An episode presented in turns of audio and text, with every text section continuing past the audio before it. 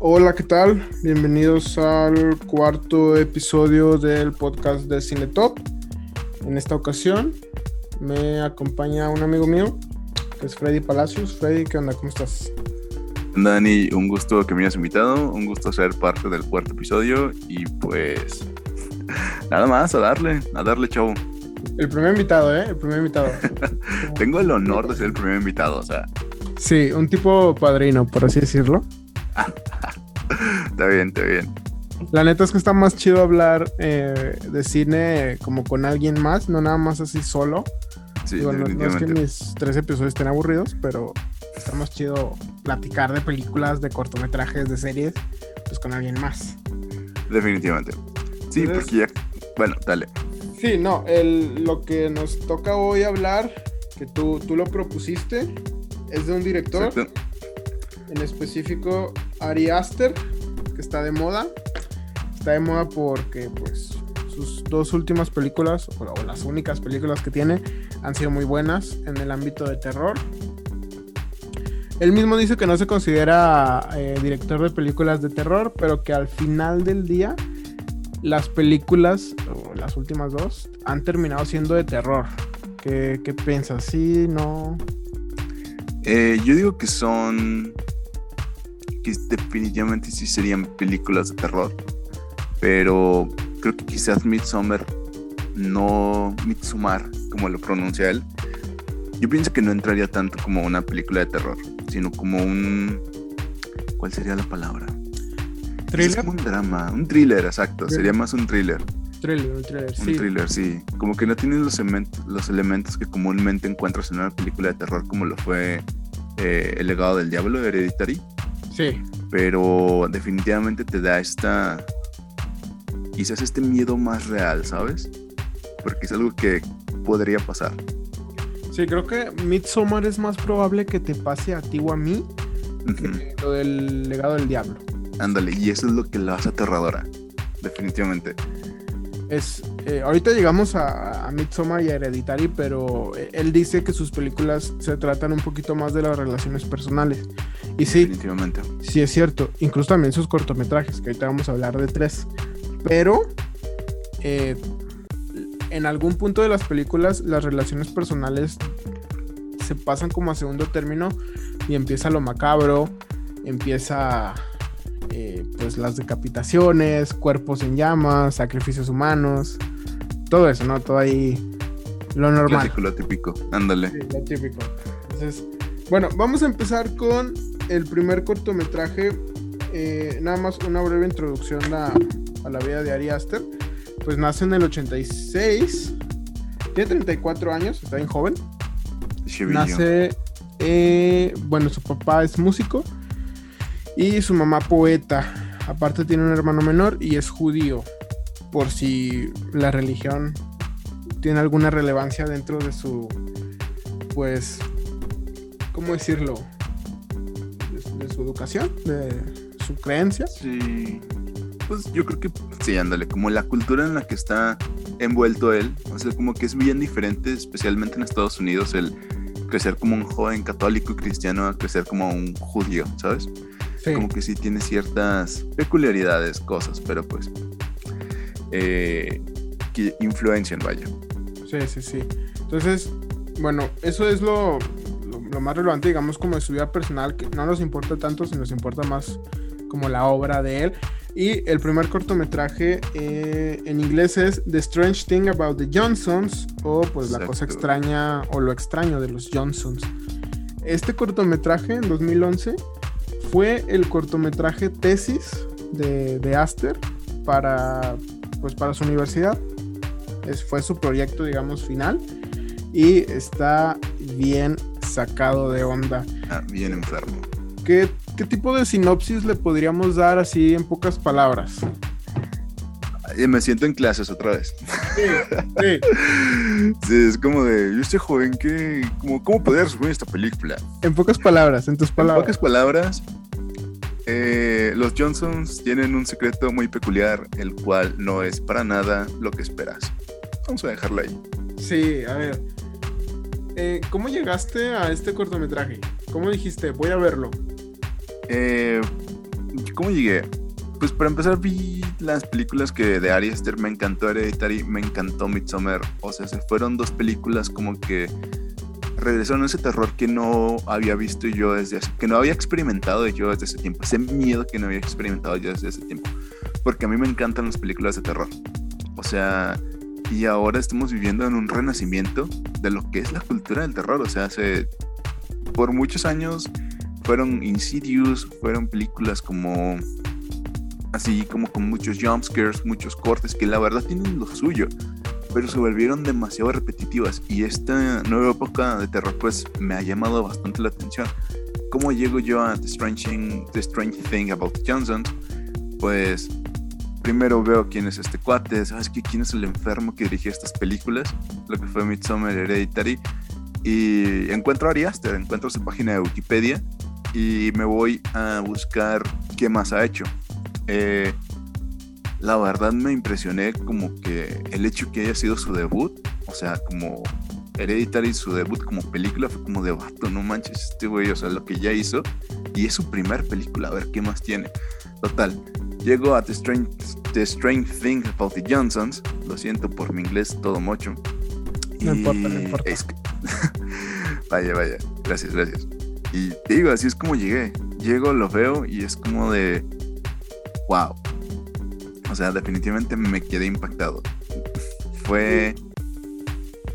Sí, sí, o sea, no es... No sé, o sea... Es, es rara, es una película curiosa. Bueno, es un cortometraje muy, muy interesante, vamos a dejarlo así. Es un corto de unos 27 minutos, si no me equivoco, quitando créditos principales y finales. Eh, muy perturbado porque eh, creo que nunca he visto algo así en, algún otro lado. En el cine o en tele. No recuerdo yo una relación incestuosa padre-hijo. Definitivamente. Sí, siento que son el tipo de cosas que encuentras más oculto. O sea, como que la encuentras más en festivales, la encuentras más en cortometrajes especialmente. Son como historias que no sé son difíciles, historias difíciles, vamos a dejarlo en eso. O sea, historias que los grandes, ahora sí, las grandes productoras tienen miedo de tomar por el tabú que cargan. Definitivamente es ese tipo de historias. Y luego, y, vaya, o sea, si, si tú te despiertas un sábado en la mañana y dices, hoy tengo ganas de ver un, algo sobre, pues, un hijo abusando sexualmente del papá, pues no creo que te vayas a meter a, a Prime Video, a Netflix, no, no vas a encontrar nada de ese estilo ahí. O sea, tienes que escarbarle en la internet para, encontrar pues algo relacionado con esas cosas. A ver, el cortometraje. Sí, el cortometraje empieza con el chico, pero unos 14 eh, años exactamente antes. Eh, pues, ¿cómo, ¿cómo decirlo? Pues dándose placer a sí mismo. Dándose placer, sí, haciéndose la, el acá. Ajá, ajá. Entonces, Em, llega el papá. El papá con. La, expresión del papá me, en esa parte me da mucho miedo. Que los ojos se le ven muy grandes. Sí, demasiado. O sea, no es por insulto el actor. ¿Cómo se llama este hombre? No lo recuerdo, ¿eh? Es Billy Mayo. Billy Mayo, que en paz descanse. Eh, estuvo en más cortometrajes de Ari Aster. Ya hablaremos de eso después. Ajá. Pero sí, o sea, no es por insultarlo, pero tiene esa, esas facciones como que causan cierta, digo, igualmente que en paz descanse, cierta incomodidad, sus ojos especialmente, y sus arrugas un poco. Porque no dice nada malo. Sí, realmente le apoya, o sea, es como decir una situación normal, hijo, está bien, todo mundo pasamos por esto. Lo que sí se me hace muy creepy es que se siente en la cama. Sí, o sea, como que no es algo que haces. O sea, no sé, yo como padre, es como me quedo en la puerta, o sea, y le hablo desde afuera, no entro y me siento en la cama, creo que hasta como que le toca la pierna, le dice, pues normal, normal, no pasa nada. Yo lo he hecho y luego el hijo como que lo le dice, no, lo has hecho tú, lo has hecho y como que él lo, lo, evade. ¿Por qué? No sé. Como que él empieza a ayudar algo. Y luego, bueno, se termina la escena eh, con él levantándose y le dice, bueno, pues te dejo a lo tuyo, termina, dale campeón. Y lo, Unas palmadas en la espalda. Sí, y, todavía, o sea, si le queremos meter más cosas raras a, todo ese ambiente en el cuarto, pues ¿qué es, Freddy? Bueno, para concluir, podemos ver desde la perspectiva de hijo, del hijo que la foto con la que se estaba masturbando el muchacho es una foto de su propio padre. Sí. Y ahí es donde es como de, vato, ¿qué? O sea, aquí acabas de crear toda la expectativa que tenía sobre, sobre esta historia. En el aspecto de que comúnmente espera, o sea, como esperas que el papá sea el, ¿cómo se dice? El victimario, ¿no? Ahora sí que el victimario, exactamente. O sea, incluso por lo que mencionaste ahorita, por la incomodidad que se siente cuando él llega, su apariencia, las actitudes físicas que toma, y luego después, o sea, te da un giro de 180 grados. Es como de, no, es al revés. Y creo que eso es lo que te gancha. O sea, eso es lo que dices, ¿sabes qué? Quiero ver qué pasa aquí, quiero ver qué es esta historia, qué, qué, qué, qué cosa enferma estoy viviendo. Sí, y aparte, con un simple plano, te cambia todo el. Como tú dices, ¿no? El giro de tuerca que le da la historia. Porque, a ver, pensaríamos que. Con la sinopsis, pensamos que el papá es el que empieza el abuso al hijo. Y en realidad, pues no. es todo lo contrario. Es el hijo que, que incita al papá. Incluso ya se termina esa escena, como que se difumina la pantalla y dice 14 años después. Y nos vamos, eh, ¿qué es? ¿La boda del, hijo? Sí, es la, boda del, muchacho. Del muchacho, que hay ahí todavía un momento más raro en la foto. Sí. Que es como se le acerca al oído y le dice... Oh, no. Gracias por todo, papá. Pues sin ti no, no tendría nada o algo así por el estilo. Y luego, pues por detrás de la, de la fotografía, en lo que toman la foto, baja la manita Sí. Y le da, le da ahí un apretón. Un apretoncito. Y, ahí ya empiezas a tenerle un poquito de lástima al papá. Porque el papá ya más grande. Este, más, más vulnerable, sí. Más vulnerable, no sabe qué hacer. Porque es una situación. Pues, ¿qué? ¿Una en un millón? No sé. O sea, ¿cómo no actúas ante eso? Sí, no. No sabes, la verdad. O sea, es. Wow un caso, sí. aparte, este, pues el hijo este, está usando técnicas de, victimario, lo, está manipulando, lo hace sentirse mal. Eh, bueno, al final vemos, al final como de esta escena de la boda, vemos que ellos se van como a, otra parte de la casa. Y, el hijo le como que le va a practicar o está a punto de practicarle sexo oral, ¿no? para, no spoiler tanto el, corto, si, alguien es que lo quiere ver, que lo pueden encontrar por ahí en YouTube muy fácil. Eh, ¿Qué te parece?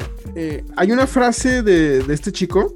No voy a decir qué pasa porque ya sería spoilear, digamos, al final del, corto. Pero hay una frase que le dice, no la recuerdo exactamente cómo es, pero se la dice a la mamá. Le dice, eh, tú no sabes lo que es el amor eh, yo lo amaba más a él de lo que tú jamás lo amaste. Y luego la mamá ya le dice, pues estás enfermo, ya me sé, ya sé todo lo que pasó. Este, ¿Qué piensas de eso? Pues, no sé, o sea, es como de... Oh, o sea, como tú lo dices, estamos hablando aquí, es una situación extraordinaria para empezar. Y luego hablamos de las relaciones, o sea, en el aspecto de qué es, lo, qué es el fuerte de Ariaste. Y es como el, ¿cómo se le podrá decir? El punto, el auge como de esa, de esa conversación, de esa relación madre-hijo, ¿sabes? Sí. Es como el yo he sido mucho mejor que tú como amante. Es como de, ¿qué, güey? ¿Qué? Sí. O sea, what the fuck? Sí, porque todavía antes, antes de, este diálogo que tiene con la mamá, hay una escena súper fuerte donde el papá se está, está tomando una, una ducha en como en una bañera, en una, tina. Y, y el hijo forza la puerta Sí. y entra pues a la fuerza, valga la redundancia. Y, y no, lo, lo, lo interesante de, de este cortometraje en específico es que no te muestra nada, nada gráfico, no es nada, a pesar de la situación, a pesar de, pues, de todo lo que lo rodea, no es nada gráfico, no es nada como cerdo, no, no hay nada ahí como que veas tú algo así como feo pero tú sabes muy bien lo que pasa en esa escena de la, Exacto. de la tina. Entonces, eh, el pobre papá ya no sabe qué hacer. eh, y luego después viene este diálogo que tiene con la mamá del hijo, de que yo, yo soy un mejor amante que tú. eh, y luego también le dice Cold Beach a la mamá. O sea, el hijo se lo dice a la mamá defendiendo la moral del papá. Entonces, está bien retorcido. Aquí el primer cortometraje de él como formal ya se orienta a las relaciones personales y luego termina con un giro de tuerca que no lo decimos para Sí. por si alguien lo quiere ver, si se lo quiere aventar, pues, pues Para adelante. este ¿verdad? punto ya se sabe todo el cortometraje. Sí, a este punto ya, ya les, re- ya les resumí ya, es como. la mitad. Pero bueno, o sea, todavía no les contamos el final. Disfruten el final, amigos. Sí. Véanlo, está. Está bueno. Sí, sí, sí. Bueno. Es que, a ver, bueno, vamos a contar el siguiente. El siguiente Ok, vamos. que es Munchhausen. Munchhausen. Uf, una joya también. El, el, este no lo que no lo desarrollamos tanto. No lo Vamos a hablar más como de la, la, el ambiente, ¿no? Ambiente, Ah. eh, todo eso. va, va, va. Dale. Bueno, Munchausen es la historia de una madre la cual está ayudando a su hijo, pues, como tal, a empacar cosas. Y pues bueno, es una historia de apego, es una historia de, ¿cómo se dice? De idealización, es una historia de culpa, definitivamente, y es una historia de, ahora sí que le hace honor al, al- a su título, es una historia de Munchausen. Que si buscamos pues la definición de Munchausen en Wikipedia o en Google amigos, vamos a encontrar que es, son estas personas que, ¿saben qué? Aquí lo vamos a dejar. No quiero spoileres muchos al respecto, pero Munchausen. Esa es la definición. o sea, excelente título eligió este hombre. Sí. Y eh, también hay por ahí un ejemplo muy moderno como de esta de esta cosa. ¿Has visto la serie The Act? No, vato. De es de Amazon. Es sobre la chica esta. eh, Sí. la, la chica es muy famosa. No, sí, La que sí, mata a su mamá. La chica peloncita. Sí.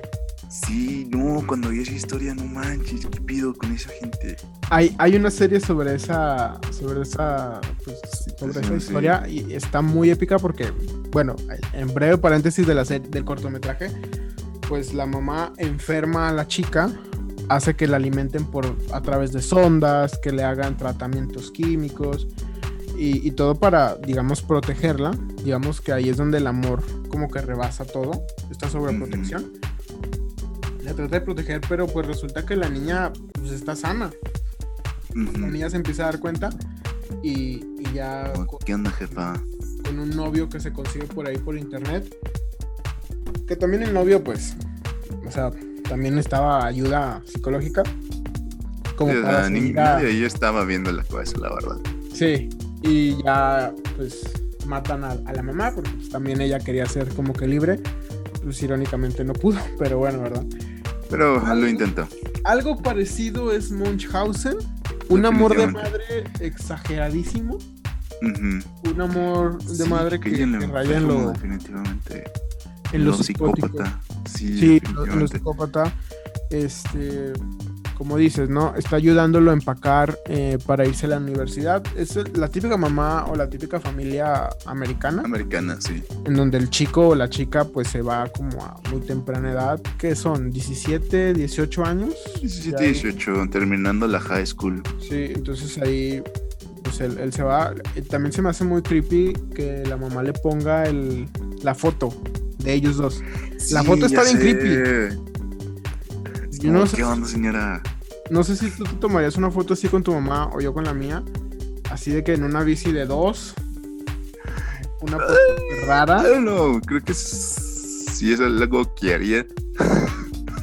O sea, ahorita que están de moda las sesiones en los parques y todo eso en familias, a lo mejor sí, ¿no?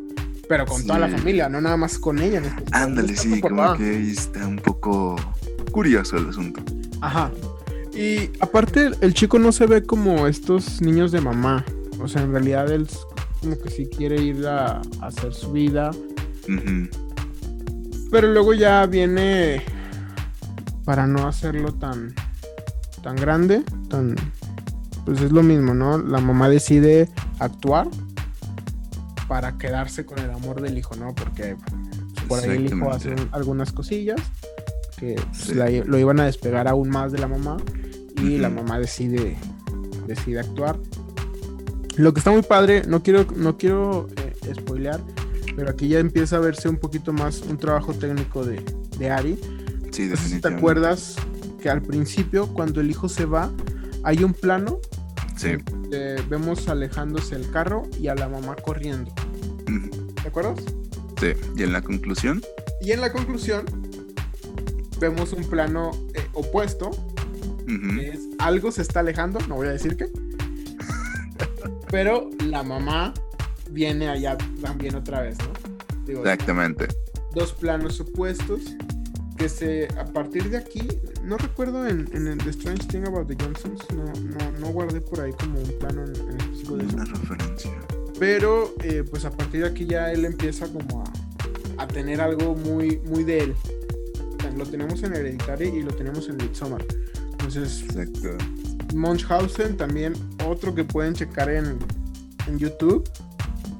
Eh, no, tiene, no tiene diálogos, no tiene diálogos. No tiene diálogos. Eh, es lo, lo, cool de Munchausen. O sea, realmente no, no necesitas saber inglés. Ahora sí, para entender este cortometraje. Y siento que es. Eh, siento que es una habilidad importante para los. Bueno, no te creas. O sea, siento que es. Vaya, algo que recalca la calidad del trabajo de Ari Aster. O sea, es expresar una, una historia sin, con cero diálogos. O sea, eso es ser un experto del storytelling, definitivamente. Que de hecho, eh, una, una, maestra de, de nuestra universidad eh, nos puso a hacer un cortometraje sin decir ni una palabra. Sí, es cierto. Y oh. estuvo.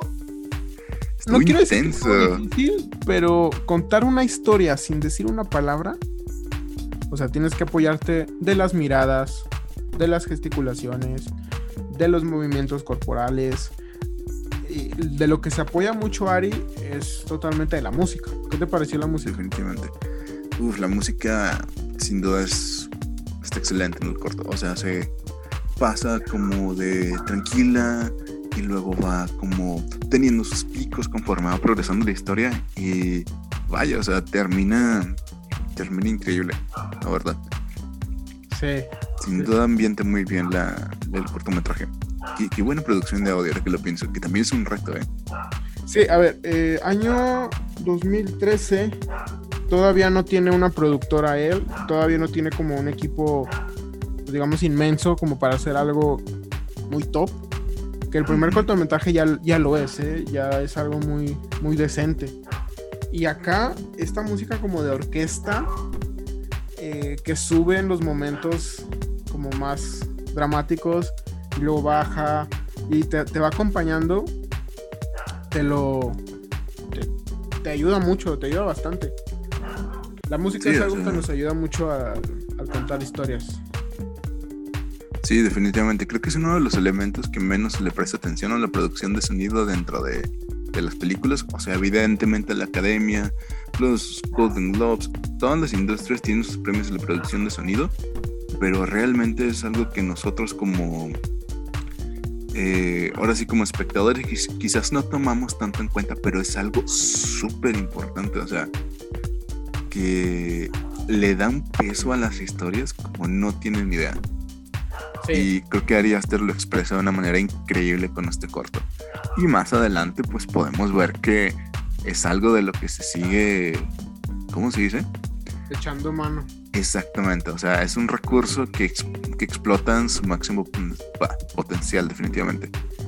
Sí, y ya, ya para terminar con Munchausen, eh, ya lo decía este Hitchcock, Alfred Hitchcock. Exactamente. Bueno, para, la, película de terror genérica, cualquier película de terror, es la música primero. Bueno, él decía primero el guion, luego el guion y después el guion. Pero para que una película de terror te pueda dar miedo, pues no es un asunto de maquillaje, no es un asunto de efectos especiales, sino es un asunto de música.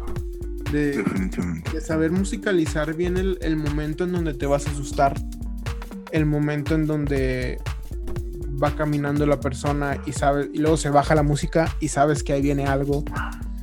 Todo ese tipo de cositas que maneja la banda sonora y que como dices, no nos fijamos, pues hay que empezar a fijarnos un poquito más en las películas de miedo, porque eso sí nos eso nos acerca más al terror, a películas pues antiguas que sí nos daban miedo y que en estas pues ya se está retomando con Ari Aster, con Jordan Peele, con Get Out, como con eh, con este Robert Eggers, Eggers, Eggers, no, recuerdo bien el apellido, que es la de la bruja y el faro. Entonces, Uy, sí, También también ellos ya están recuperando ese aspecto de la banda sonora. Sí, definitivamente. Que es algo como que. Te escucho. Sí, no, no, no, adelante, termina. Sí, que es algo como que ya se. O sea, ponle, siento que no se. No tanto que no se había dejado de lado, pero no se le había dado la importancia como se le está volviendo a dar, definitivamente. Exactamente. Entonces, ya para terminar con los cortometrajes, nos vamos a pasar con el último. No es el último cortometraje que tiene, tiene más, pero nada más dejamos tres cortos y las películas para no alargar esto. No sé cuánto vaya a durar el podcast, pero. O sea, que dure lo que tenga que durar, pero. Pues para no hablar de todos, eh, decidimos dejar el de The Turtle's Head. Turtle's Head. Pues qué? Uy, yo sé. ¿Cabeza tortuga? Cabeza de tortuga, sí. Sí. wow, no, tiene demasiado sentido ahora que lo dices. Sí, ¿no? Es una cabeza de tortuga, literalmente. Eh, sí. Este, a ver, este que me toque a mí escribirlo, ¿no? Con mis Dale, dale. Eh, un, un detective de policía bastante, pues, egocéntrico sería la palabra. Sí, diría que, que sería la palabra correcta. Sí, eh, empieza a preocuparse o empieza a dejar de lado su trabajo porque empieza a padecer de una condición médica eh, pues un poquito extraña. Ya el nombre lo dice. Sí, ya, o sea, ahorita quizás no tenga mucho sentido el título, pero una vez vean el corto, o sea, yo me acabo de dar cuenta ahorita, va a tener demasiado sentido. Sí, eh, yo vi el título y dije, a ver, ¿qué, puede, ¿qué puede ser, no? O sea, que antes de ver el, el corto, y no me, no sé, o sea, condición médica, cabeza de tortuga, eh, no sé. Pues bueno, ya, ya lo vimos y ya se sabe que, o sea, de qué se trata. y tiene mucho sentido. Ocurre. Demasiado. ¿Le, tienes simpatía al protagonista o no? Mm, oh, es que le pasa algo, algo muy interesante, pero pues la verdad no siento que es alguien con quien podría tener empatía. La verdad creo que Ari se encargó de hacerle un personaje eh, un personaje pues cuestionable, vamos a dejarlo ahí. Que es complicado si sentir empatía por él, así que vamos a dejarla en un no. En la escena final sí le tengo un poquito de, pues no empatía, pero sí le tengo un poquito de lástima porque... Exacto, bueno, sí. Eh, no sé, creo que nadie se lo merece, pero pues le toca a él no vamos a decir nada de esto porque cualquier cosita que digamos en este cortometraje en especial, pues sí, ya es un spoiler total. Entonces, si lo quieren ver, burlarse un poquito del personaje, porque pues es lo que pasa. O sea, te burlas de él cuando, cuando le pasa. Es, toda una secuencia de, comedia muy rara, eh, en donde él va buscando ayuda en diferentes tipos como de, métodos. Se va a algo oriental, se va a farmacias. Uy, lo oriental estuvo increíble. Sí, entonces. Por favorita. Y ya lo último, que es como recurre a un sistema por ahí muy extraño en su casa. Que ya es como el clímax, ya es el desenlace de lo que pasa. Está muy. Es gracioso, pero también es muy, muy tétrico. Este sí se sale un poquito de la relación personal, ¿no? Eh, yo diría que sí, porque aquí es como más la. Es su historia personal. O sea, realmente como que no tiene tanta interacción con otros personajes y la que tiene pues es... Eh, creo que es la misma con todos, la verdad. Tiene dos tipos de interacciones. O una relación de poder o una relación de... Vamos a llamarle preocupación. Sí. Sí, tiene ese tipo de relaciones que la verdad no se desarrollan mucho ahora en este cortometraje, pero aquí lo que brilla definitivamente es el tono comédico que también caracteriza eh, algunos de los cortometrajes de Ari Aster. Sí. Como Pues sí. ahí, dejamos los cortos. Eh, ¿Cuál es tu favorito de estos tres? De estos tres, creo que definitivamente el de los Johnson, o sea, por la historia que cuenta, porque... O no te creas, o sea, como que no, creo que el de los Johnsons. Estaba pensando en Munchausen, pero creo que el de los Johnsons es el que se lleva como mi galardón, como mi favorito. Eh, simplemente por la historia, los encuadres, los personajes, los actores incluso. O sea, realmente es un cortometraje muy bien logrado. Y que cuenta una historia como que no sueles ver, como tú lo dijiste, o sea, no sueles encontrar en cualquier lugar.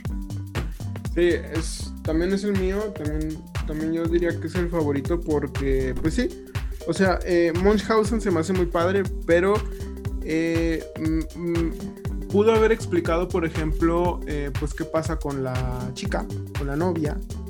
Eh, pudo haber explicado qué pasa con la mamá después.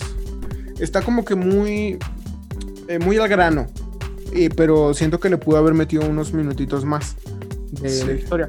Y Turtles Head, pues es comedia, es, o sea, te vas a reír un ratito, eh, a lo mejor depende de tu personalidad, le vas a sentir pena o lástima o te vas a alegrar por lo que le pasa al tipo, pero también, ¿por qué le pasa a él en específico? ¿Sabes? Entonces también eso me, me, hubiese gustado que lo, que lo explicara. Así que sí, el de los Johnsons es más completo, eh, ya lo mencionaste todo. Así que, bueno, ahora sí vámonos con las películas. Vamos a empezar. Hereditary o El legado del diablo, como, como la conozcan. Una joya, definitivamente. Joya, del terror, Sí, es una hermosura esa película. Vamos a vernos ahí muy, muy cinéfilos mamadores, pero joyita, joyita. Sí. Es, un podcast de cine, o sea, eso ya viene de paquete. De cajón. De cajón, ándale. Una carta de amor al cine de terror. Exactamente. Eh, pregunta, porque esto ahorita lo vi eh, preparando el, podcast, lo vi en un, en un video. Eh, plantean esta pregunta: ¿todo estaba planeado o no? ¿O pasaron las cosas circunstancialmente? Mm, todo estaba planeado, definitivamente. Ok, estaba, ¿qué estaba planeado? Uf, a ver, espera. repasemos la película así como cronológicamente. Muere la mamá de, de Annie, que es como la, la matriarca.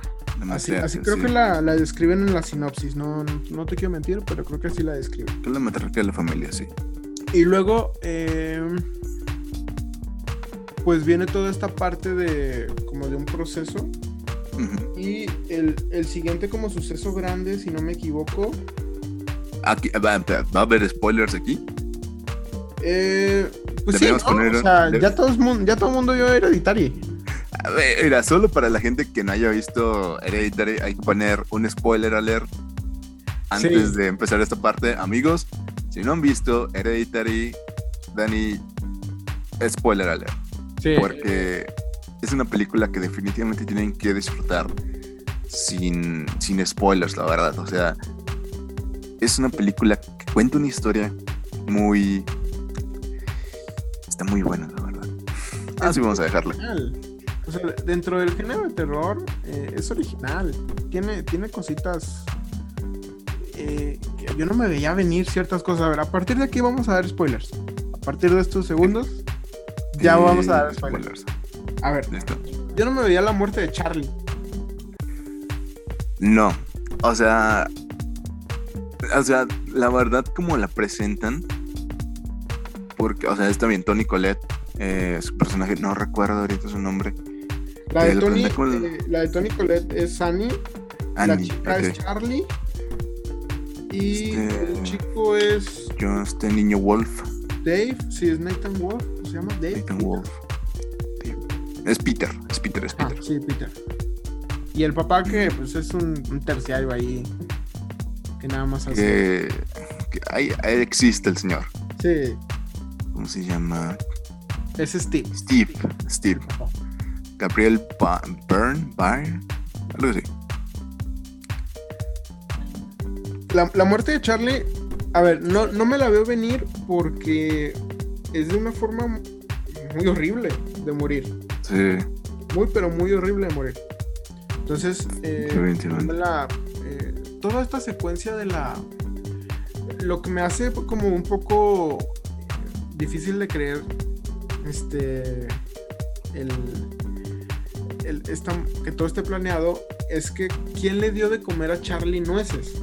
O sea, porque si la muerte de Charlie está planeada, no, no planeas que, que se le vaya a cortar la cabeza. O sea, planeas que coma nueces y que el hermano no la atienda a tiempo y, y se muera ahí. Pero, ¿quién la. ¿Quién hace que se, que se muera? O sea, O sea, ¿quién, quién hace que sí? La verdad con... ¿Sabes qué? Tengo entendido que uno de los amigos de, de Peter también está involucrado con el culto. Así que pudo, pudo haber sido él quien se encargó de poner las nueces como tal. Sí, o sea, eh, vi un show hace tiempo, eh, la verdad muy recomendado. Eh, quizá no lo recomiendo aquí para... Bueno, con permiso de, de, de Dani. ¿Cuál, cuál? Eh, la verdad también, si les gustan las películas de terror, chequen este, este show, se llama Kill Count.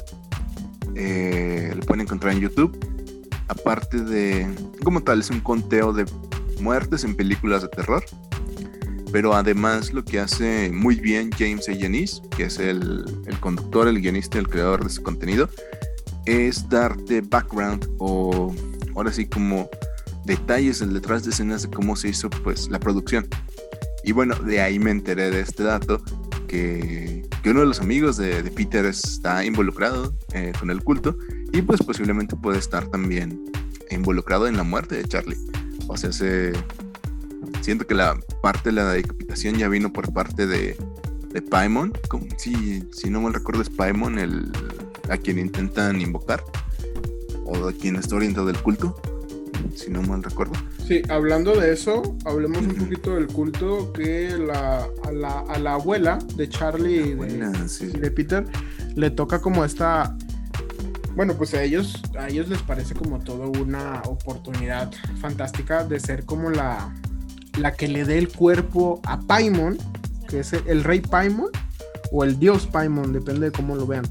Eh, le- a ella le toca como darle el cuerpo, eh, ya sea de un hijo o de, o, o de alguien, ¿no? O sea, pero tiene que ser masculino, un cuerpo masculino.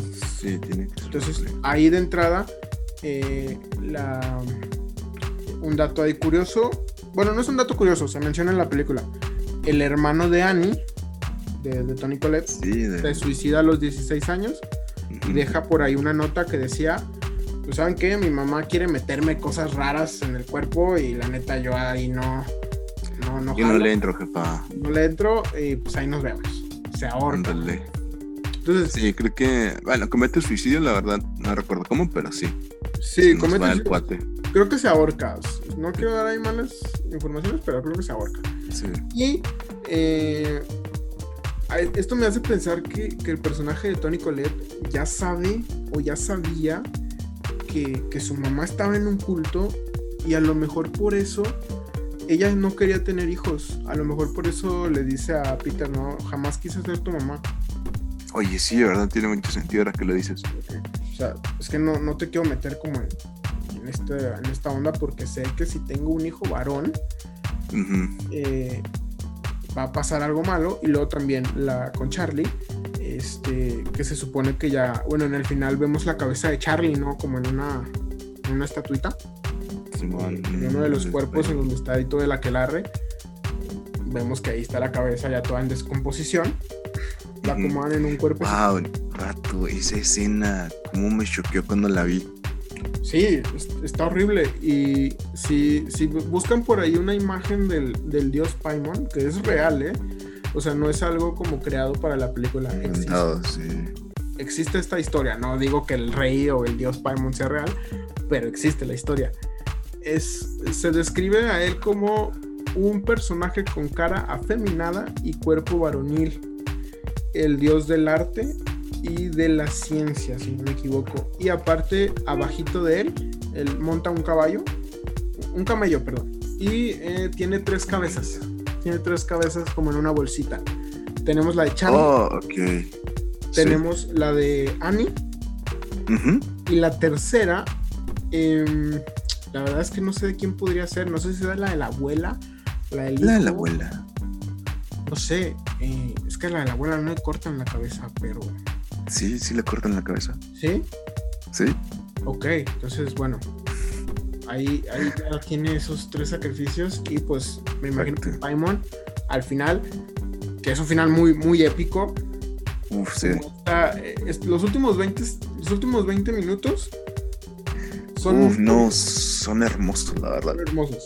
Sí, o sea, te lo juro, o sea, es lo que me encantó de la película. Ya tenía rato que una película no me asustaba así no me, no me daba miedo, ya era como de, ¿sabes qué? El mundo del cine de terror ya no es para mí, ya nada me da miedo, ya nada me provoca esa sensación. Y boom, llega Hereditary con esos últimos 20 minutos hermosos, la verdad. Desde los encuadres, el cómo se va desarrollando la historia, como lo dijimos antes, la producción de sonido, o sea, cuando, ¿cómo se dice? Cuando cae cuando cae el cuerpo de Annie al piso es como de, güey, no manches. Sí. Acá también ya le metemos las actuaciones de Tony Colette. Uf, sí, se rifó. Sí, Tony Colette ya tiene como una famita de, pues de interpretar como esta madre desahuciada o un poquito como loca, si le queremos poner ese. Se la pasa gritando en todos sus papeles pero la verdad es que sabe hacerlo. Entonces, digo, no se lo puedo reclamar en ninguno de sus papeles porque es, icónica, es, una, es una genio en este aspecto. Y también el eh, Nathan Wolf. Sí se llama Nathan, ¿verdad? Mm, Alex Wolf. Alex, Alex Wolf, sí, Nathan. Creo que me estoy confundiendo con el hermano. Creo que él tiene un hermano que se llama así. Pero bueno, él, él este, también se la rifa hay algunas escenas en la escuela en donde como que se pega el solo en un banco y reacciona así uh, como muy, muy raro, muy extraño. Y al final es todo muy, increíble. Toda la escena también donde Charlie muere y, él llega a su casa y se va al cuarto, no dice nada. Al día siguiente se levanta, tampoco dice nada. Y luego la mamá se entera, pues ya cuando ella va a salir a hacer su día. El grito y, ve la cabeza, ¿no? Porque él agarra la cabeza y se la lleva. No, la cabeza se queda ahí en. ok, entonces nada más se lleva el cuerpo. Sí. según tengo entendido, creo que solo se lleva el cuerpo. O sea, imagínate el trauma de ver eso. Sí, sí, sí. No, o sea. Ver el cuerpo de tu hijo decapitado, pues a nadie. Sí, no, deja tú, o sea, una niña. Sí, una niña. Sí, o sea. ¿Mandé? 10 años, 12, menos. Creo que como 12, 12, 13 más o menos. Ya está Millie Shapiro, creo que ya era adolescente cuando, cuando grabaron esas escenas. Vamos a ver, Millie Shapiro tiene ahorita... No tenemos edad de Millie Shapiro. No, pero... Pero sí, más o menos, 12, 13 años. De todos modos, es este... Pues, eh, del 2002, 19 años, o sea... 19 años y Hereditary se lanza en 2018, ponle, se graba en 2017. 2018, 7 de junio del 2018 aquí en México. Cuatro años, bueno, tres años. Que de todos modos los actores y actrices no tienen siempre sus mismas edades en las películas. Pero ahí nos damos una idea de cómo. Eh, de cómo todo sí estaba planeado. definitivamente. Charlie tenía que morir y el recipiente, digamos, físico era Peter. El que, la que tenía como cierta idea de qué hacer era Annie cuando descubre el cuerpo de su mamá en el sótano. Eh, tiene como que destruir los diarios, los diarios de Charlie y de la mamá. Eh, se da cuenta que esta Joan, la amiga, la manipuló. La manipuló. Mendiga vieja. Sí, entonces, obviamente, nadie. La odio. El, esposo, creo que en algún punto le dice, oye, necesitas ayuda. O sea, sí, o sea. No la, no la baja de loca. Sí, entonces también, pues esa parte de que te juzguen y, que estás viendo a tu familia, pues, desmoronarse, pues también no está chido. Ya nada más podía salvar a Peter y y creo que también en algún punto intentó matarlo, ¿no? Eh, como que le quería prender fuego a él y a Charlie, porque ella, ella no quería, no quería que les pasara algo malo. No se justifica, pero pues para ella fue como ese acto de... Sí, de, salvarlos. ahora, que lo, ahora que lo dices sí tiene bastante sentido, o sea, como en retrospectiva es como, no mames, sí es cierto, o sea... Sí, era su manera de hacerlo. Sí, es que en la escena eh, eh, de, la, de la cena, eh, que dice, ¿no? Yo nunca quise ser tu madre. Y luego como que ella misma se lleva las manos a la boca. Que neta no lo quise decir. O sea, sí lo siento, pero ya ahorita no. O sea, ya ahorita ya te amo, te quiero y todo. O sea, pero en ese, en algún punto de mi vida no quería ser mamá. O sea, no, no algo en contra de Peter o de Charlie, sino. Pero sí, como de la responsabilidad como tal, sí. sí. Pero sí, o sea, creo que, como lo dijimos al inicio, o sea, lo que son las relaciones son el fuerte de Aria, o sea, porque realmente como que evidentemente como toda la cuestión de Paimon, de la posesión diabólica, los elementos de terror te impactan, pero siento que Hereditary no sería lo que es si no, si no tuviera esas relaciones que ocurren en la familia, o sea, cómo se va desmoronando, vaya. Sí, esas relaciones tóxicas, por así decirlo, Vamos a decirlo tienen, que pasar para que la película sea lo que es. Entonces, sea, sea efectiva como película. Ahí, ahí dejamos Hereditary. Platicamos Midsommar y luego vemos cuál es la mejor, ¿no? O cuál es como pues, un poquito mejor. Uf, Midsommar, chavo. Eh, Midsommar. Tenemos a Dani, la protagonista. Acaba de sufrir una pérdida enorme. ¿Por qué? Pues porque toda su familia fallece. Eh, pues la hija se suicida, pero pues se lleva a los papás. Entonces eh, ella se queda sola con el novio Cristian, que pues es un asco de persona, ¿no? Es, una, un asco de persona, más que nada por ser eh, indeciso. O sea, si la quieres cortar, córtala y déjala sufrir en paz. O sea, no es tu responsabilidad estar con ella pero si la quieres cortar, córtala, lo cual no hace. Por ahí con un amigo le dice, no, es que si la corto y no la recupero, ¿qué hago? Pues son decisiones que tienes que tomar. Exactamente. Y eh, acá también se ven los, los eh, planos opuestos. Tenemos uno de, de Dani, eh, donde este Cristian la está consolando, donde se rompe en la casa. Ah, ah, spoiler también, spoilers para esta película. Sí, ¿no? Ya sí, sí, sí, spoilers. La alerta de spoilers de Reddit. Y luego ya más adelante en la película tenemos el plano opuesto a esta escena, en donde ya Dani tiene gente que está sufriendo con ella. A las chicas, a las chicas de la comunidad. Ella está como que llorando, se entera que Christian le está siendo infiel y, todas las chicas se ponen a llorar, se ponen como que a, a suspirar, no, no, sé, hacen algo muy extraño entre todos. sí. Exactamente, es muy incómodo, pero muy. Sí, sí, sí, sí, es incómodo. Y ves la diferencia, ¿no? Tienes el primer plano de Christian que no quiere estar ahí, que te está consolando por compromiso. Y luego tienes el otro, en donde ya tienes a toda una familia, a toda una comunidad, que si tú sufres, ellas van a sufrir. Ellas están sufriendo contigo. Entonces, eh, ¿qué opinas de, de Midsommar? Midsommar, uy, mm, la vi en una época donde creo que me impactó demasiado. Eh, uf, no, estamos hablando de que. O sea, esa relación, o sea, lo que estamos hablando de. Ay, se me olvidaron nombres. Quiero decirle Charlie, pero no, ya, ya pasamos de.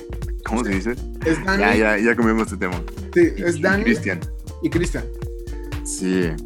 O sea, se, te digo, insisto, como que la relación ahí es como el punto fuerte de la película, vaya. Y como dato, tengo entendido que Ari Aster, o sea, él mismo estaba pasando por una ruptura cuando estaba durante la producción de Midsommar, no sé si antes, no sé si durante, pero definitivamente puedes ver la influencia de lo que estaba pasando en su vida en la película. O sea, se, creo que lo que, mm, o sea, evidentemente, como lo mencionamos anteriormente, eh, la situación en la que están te quiebra, pero siento que te pega más como lo que está pasando por, entre Christian y Dani, definitivamente. Sí, tienes eh, por ahí, eh, Ari dijo que, que, era como una película un poquito más pues personal para él, por lo mismo que mencionas. Entonces sí, y también dice que él consumió drogas en, la universidad y que por eso mete esta escena de las drogas cuando llegan, que les dan, y que tiene como un viaje muy raro esta Dani. Eh, no sé quién de los amigos menciona la palabra familia y ella se levanta. No sé si te acuerdas como de esa secuencia en específico. Sí, como se va huyendo. Y se va. Está como muy exasperada, o sea, como que la, esa palabra la... Pues ahorita la, tenía muy, eh, muy inestable. Sí. Y, y luego después tenemos una escena en donde le dan como un juguito extraño, que también es una droga, pero ya está como muy establecido en la comunidad. Y tiene un viaje como muy bonito, como que eh, es una con la naturaleza, eh, toca las hojas, este, habla el mismo idioma que los hogareños, por así decirlo, y, baila y canta y todo, y, es como feliz. Entonces, tiene como esta parte de, las dos experiencias de Ari, de en una parte de las drogas, pues sí, me gustaban, y en otra tuve viajes muy raros y muy horribles que no se los deseo a nadie, que es la, primera escena. Entonces, también otra vez mete algo ahí muy personal de, su vida, no, no actual, pero sí algo pasado. Y este, a ver, sacrificios humanos, bellos públicos en la comida. Rico. Este, ¿Qué más hay por ahí? Sexo en público, por así decirlo. Mm, no diría en público, diría más bien eh, con público, más bien. Sí, Sí, Más que en público, con público diría que sería la situación ahí. Osos, eh, mucha, demasiada simbología, o sea, realmente creo que en los primeros minutos de la película ya te dicen todo lo que va a pasar. O sea, con el códice del inicio ya sabes qué va a pasar. Más adelante podemos ver lo, el proceso por el cual se enamora un hombre, de acuerdo a la comunidad. Y podemos ver, eh, sí, o sea, está, es una película llena de simbolismo, o sea, simbolismo gráfico. Si prestas atención a los detalles, quizás en su momento no lo vas a entender. Pero cuando veas de nuevo la película es como de, ah, güey, esto estuvo ahí todo el tiempo. Y no lo noté. ¿Mande? Y no lo noté, o sea, todo estaba Exacto. ahí. Sí, o sea, como que lo ves y dices, ¿sabes qué? Esto, esto algo tiene, esto una carga tiene, o sea, como que sabes, como que Ari Aster sabe, sabe apuntar a la dirección correcta, pero te deja con la duda. O sea, es como de, mm, sé que esto tiene algo de relevante, todavía no sé, pero quiero saber. O sea, creo que volvemos a lo de los Johnson, ¿sabes? Sí. Como que te deje una lamidita para que vayas por todo el pastel. Sí, sí, sí. Al, principio de la película, no sé si es como a, mero al principio, pero son los primeros minutos. Sale como un tapete. Ándale. Eh, en donde tiene como diferente. Está dividido como en cinco partes, si no me equivoco. Son las cuatro estaciones del año. Y al final vemos a, Dani ya toda como vestida de la reina de la primavera, ¿no? Creo que sí, sí, fue en la primavera. Creo que sí, sí, no me recuerdo. Obviamente tú viendo la película por primera vez ves ese tapete y, no le encuentras relación alguna con, con nada. O sea, ok, ok, ahí está. Pero sí. ves todas las etapas de lo que pasa. Y los amigos también. Eh, wow, un caso muy interesante. Con el Mago de Oz. ¿Has visto el Mago de Oz? Conozco el Mago de Oz, no he visto el Mago de Oz. Sí, yo también. Pero sí, The Fool, luego The Robot, bueno, el hombre de Ojalata más bien, y luego León. Sí, está también por ahí el, el hombre de paja o, o el espantapájaros. Ándale. Se termina convirtiendo el, el Mark, Este que, que lo disecan, ¿no? O sea, que lo, lo Sí. convierten como en. Dicen En por ahí, están, espantapájaros. despe- están despellejando al tonto o algo así. Y luego lo vemos en una carretilla.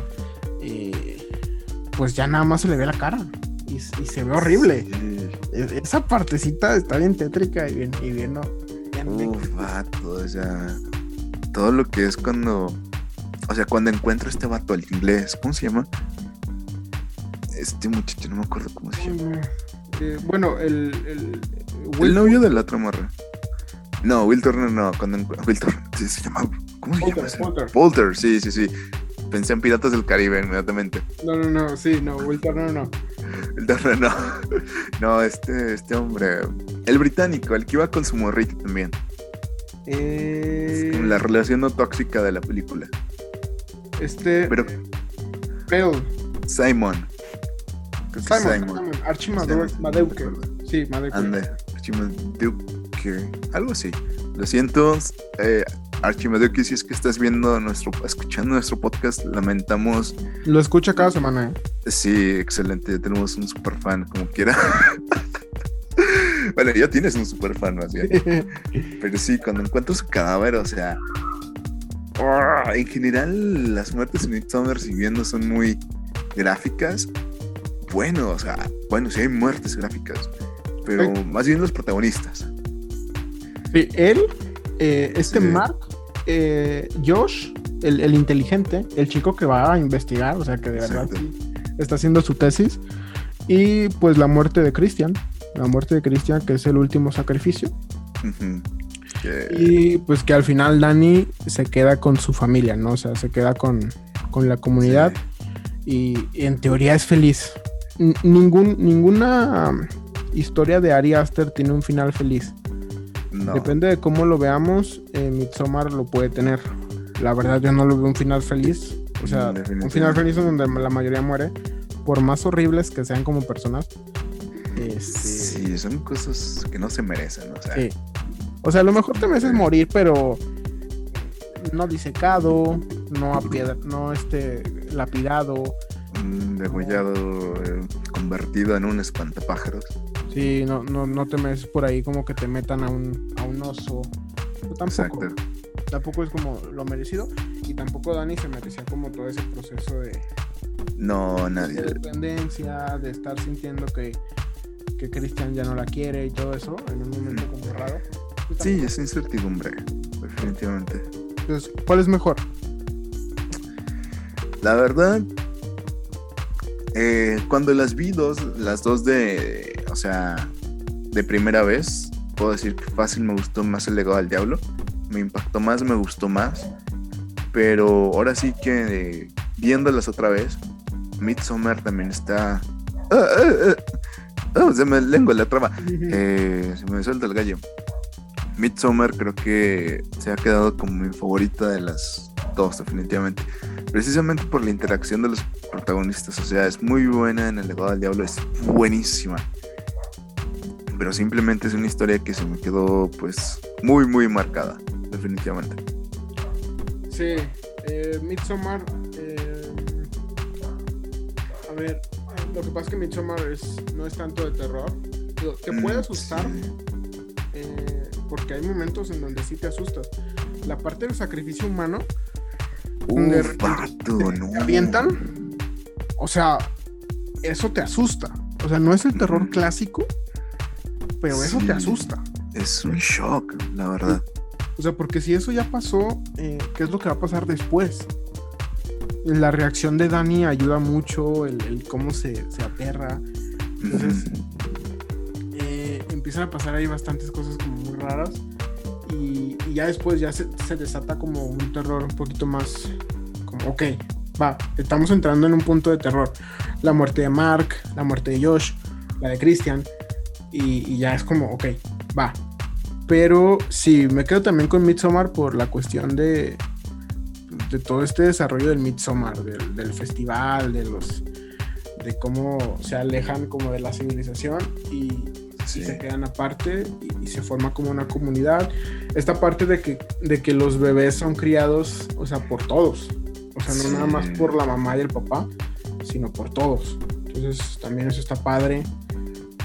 Eh, ¿Qué más? La relación de Dani, cómo va evolucionando.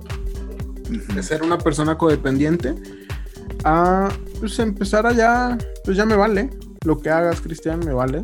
O sea, empiezo a darme cuenta de que aquí tengo una familia y de que aquí me puedo quedar.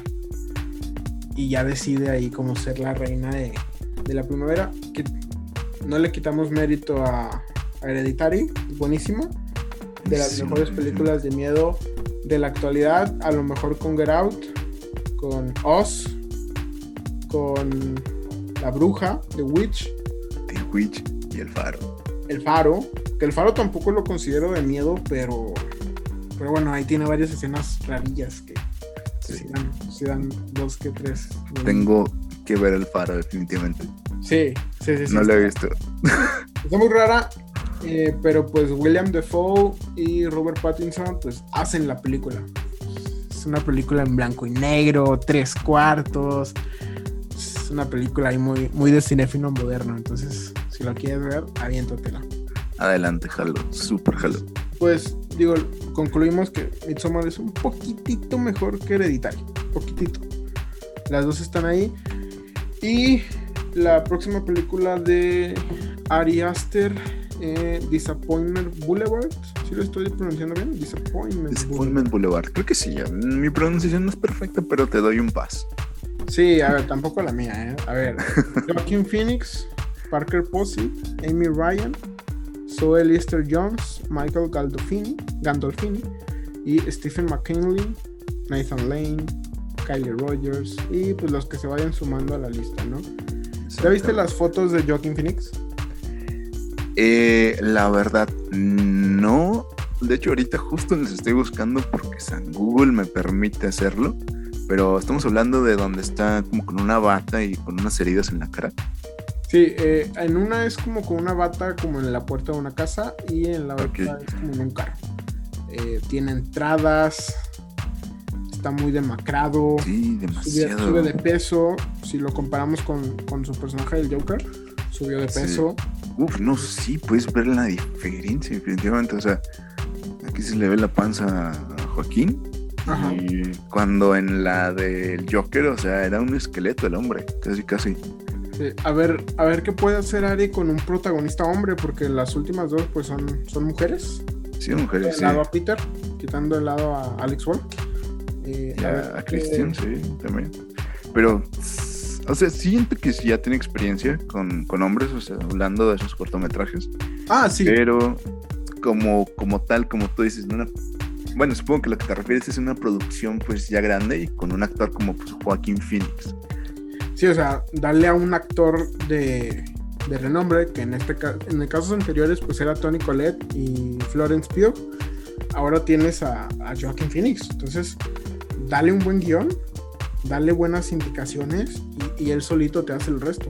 Solito te hace la película. Entonces, eh, hay que ver qué tal le sale, hay que ver qué tal, tal está. Digo que va a estar buenísima. Bueno, espero espero le vaya muy bien. O sea, sé como que. A veces está, o sea, tenemos tanto material de calidad como lo fue con, con ciertos directores anteriormente. Y como que sus siguientes películas como que suelen estar un poquito flojas. Pero vamos a... Tengo muchas expectativas, esperemos que las cumpla. Pero pues... Eh, tampoco me molestaría, ¿sabes? O sea, es como de, ¿sabes qué? Ari eres humano, está bien que quizás no entregues una maravilla todo el tiempo. Sí, no todo tiene que estar, no, tiene que rozar la perfección. Entonces, Exactamente. Eh, pues también produce A24, esta productora que, está de moda, esta productora indie, independiente, que ha producido varias, El Faro, La Bruja, eh, Midsommar, Hereditary, eh, Historia de un Fantasma, Uf, dos Story, ¿poco es de ellos? Sí, es, de, de ellos. Peliculón, me encantó. Está hermosa, también, también podemos platicar de esa. También, yo creo que con esa película, 40, 30 minutitos se arma. Entonces, bueno, eso sería todo, Freddy. ¿Algo que agregar? ¿Qué te pareció? Eh... No, ahorita. Bueno. ¿Qué onda? No, es que eh, están finanzas. finanzas familiares. Sí. Eh... No, sí, sí, sí. Definitivamente creo que. Espera, me perdí. ¿Cómo? No, este, sí, algo, algo que agregar. Ah, ok, ok, que. No, que la verdad estuvo, estuvo chido estar platicando ahorita de, pues, de las películas, estar platicando de lo que nos gusta. Ahora sí que, como lo dijiste al inicio, con un compañero, con un amigo es mucho más fluido, está más chido. Eh, la guasa, como quien dice. Mm, la verdad sí. Eh, esperemos tener, bueno, eh, una colaboración, otra colaboración más adelante. ya se viene Halloween. Sí. Ya se viene mi época favorita del año. El terror es lo mío, me encanta. Podemos hablar de infinitos temas. Pero pues, también podemos hablar de. Estaba pensando, ¿sabes que se viene septiembre? Películas mexicanas clásicas. Estamos hablando de. Ah, ¿cómo se llama este, esta película? Era, o sea, tan clásica que ya se me olvidó su nombre. Eh, oh, la de la muerte y el campesino y. No me acuerdo cómo se ¿Mexicana? llama. ¿Mexicana? Sí, es de las de la época de oro. Mm. Se me olvidó el nombre, no puede ser. Sí, bueno, así como la describes, no, no relaciono alguna de las que he visto, tampoco he visto tantas. Pero eh, se puede hacer algo de acuerdo a los meses, de acuerdo a lo que esté pasando en la actualidad. Se puede hablar también. definitivamente. Así como hablamos como de este típico cine de culto, se puede hablar también de lo, de lo que está de moda, de superhéroes, de Star Wars, de Harry Potter, de lo que sea. Entonces, eh, es lo que está padre. Podemos hablar de lo que se nos dé la gana. Eh, gracias, Freddy, por, estar por aquí. Eh, gracias a usted por invitarme, joven. A los que nos escuchan, por ahí, porfa, un likecito, suscríbanse. Y déjenme, déjenos por ahí en, en, los comentarios qué les pareció. Si ven alguno de los cortometrajes, si ya vieron Midsommar, si ya vieron Hereditary, ¿qué piensan? ¿Todo fue planeado? ¿Cuál es mejor? ¿Qué tuvo que haber hecho Dani? No sé. Díganos ahí lo que sea. Por hoy es todo. Muchas gracias. Cuídense. Nos vemos hasta la próxima. Gracias, Freddy. A nada, Dani. Nos vemos. Saludos.